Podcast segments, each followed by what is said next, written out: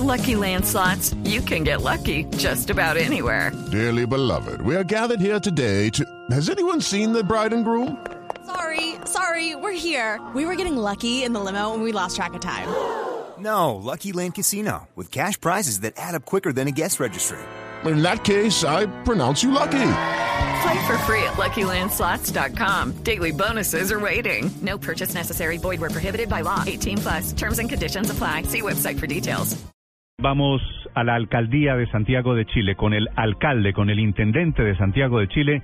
Se encuentra en este momento Ricardo González de Blue Radio. Ricardo. Néstor, pues estamos a esta hora de la mañana con el intendente de, de la región metropolitana de Santiago, Claudio Orrego Larraín. Ayer le dieron la bienvenida a la Copa América con la gran inauguración y pues esta mañana estamos con el intendente. Buenos días, bienvenidos a, bienvenido a Blue Radio. ¿Cómo ha estado? Buenos días, saludos a todos los hermanos colombianos por allá. Bueno, intendente, eh, ¿cómo se preparó Santiago para para blindar esta esta primera jornada de, de Copa América, sobre todo con una eh, situación previa que se presentó quizá difícil para para para todo el mundo eh, en la llegada de la Copa América en temas de transporte y en temas de las protestas estudiantiles. ¿Cómo fue ese blindaje para para garantizar todo en la en, la, en el primer día de la Copa? Bueno, aquí creemos mucho en, en, el multitasking, hay que hacer varias cosas a la vez. Eh, la preparación a la Copa América ya llevaba varios meses desde el año pasado, en que hemos tenido un dispositivo de seguridad eh, a lo largo de todo el país, conjuntamente con las policías chilenas, eh, también el, todo el operativo de, de, Policía Internacional, de Salud, en fin, eso, eso ha estado trabajando, ha estado 100% operativo.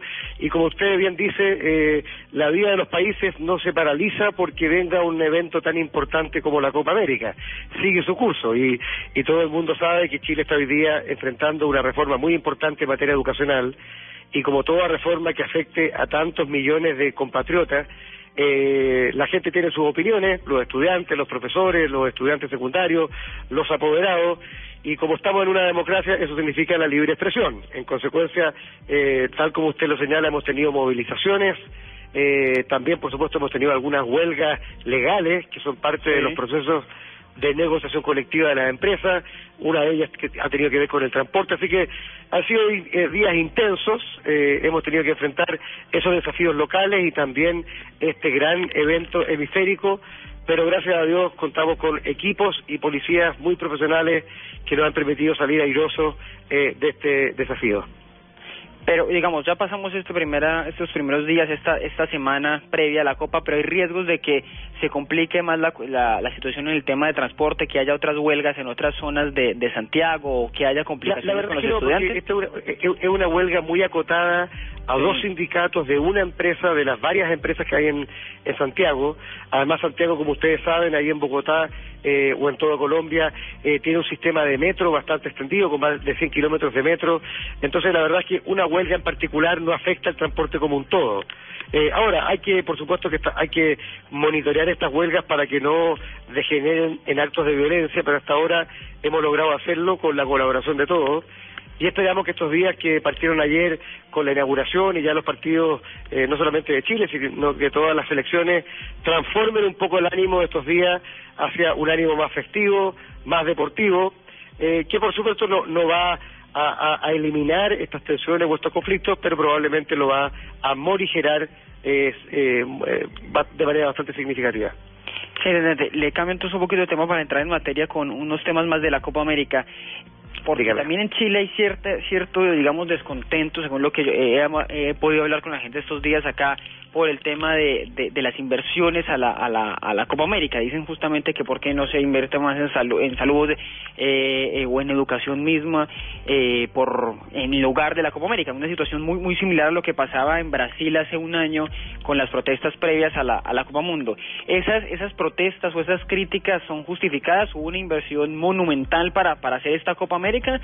No se ha tratado de hacer inversiones monumentales, más bien eh, eh, en la mayoría de los estadios que van a participar como como estadios de la Copa América han sido arreglos menores, el Estadio Nacional de Chile, el Estadio de Colo Colo, en fin, eh, salvo los dos estadios que te he mencionado en la quinta región y en la, eh, y en la octava región, que sí hubo inversiones importantes, eh, pero la verdad es que la, yo digo, el descontento más bien ha sido por otras cosas, porque las entradas son muy caras, porque la comida dentro del estadio eh, de la concesionaria de la, de la, de la Conmebol es extremadamente cara, eh, eh, en fin, porque no hay acceso a entradas. Eso es la crítica que yo he escuchado, pero no he escuchado grandes críticas eh, en cuanto a la inversión en estadio. Al revés, yo diría a los chilenos en general creemos que como país no hemos invertido históricamente todo lo que el deporte eh, en general se merece y el fútbol en particular y cada vez que se hacen estas inversiones más bien son valoradas y apreciadas por la comunidad.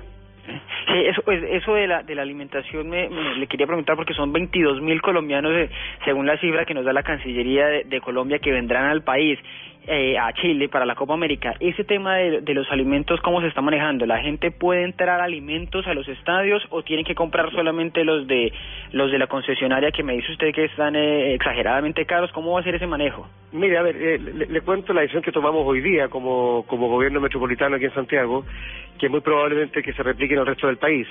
Eh, eh, entiendo que si bien la organización de la deportiva de la Copa América le corresponde a la ANFP, que es la Asociación de Fútbol Profesional Chilena, eh, todo lo que tiene que ver con la venta en los estadios eh, lo maneja en forma exclusiva eh, una empresa que tiene un convenio con la Conmebol latinoamericana que es We Match así se llama en inglés.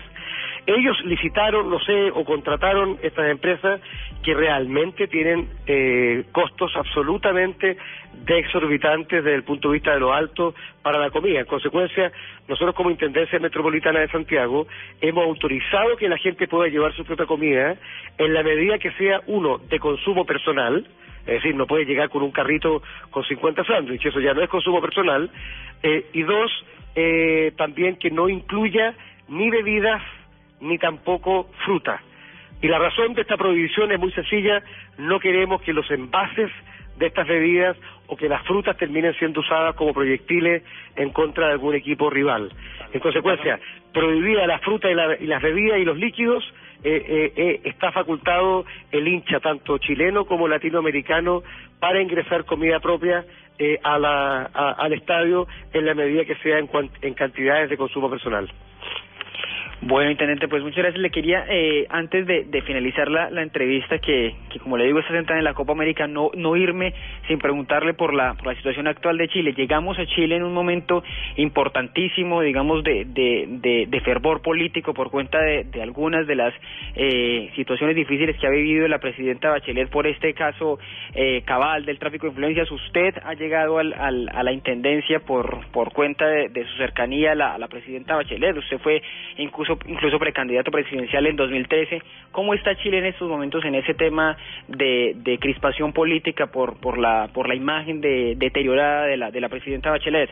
Mira, yo diría lo siguiente, yo, yo no puedo eh, desconocer como ningún actor político chileno que estamos viviendo tiempos delicados. ¿ah? Eh, la legitimidad y la credibilidad de la clase política en general, de gobierno y de oposición, del Estado ejecutivo, pero también del Estado legislativo y también del municipal está hoy día atravesando por un momento particularmente bajo. ¿ah?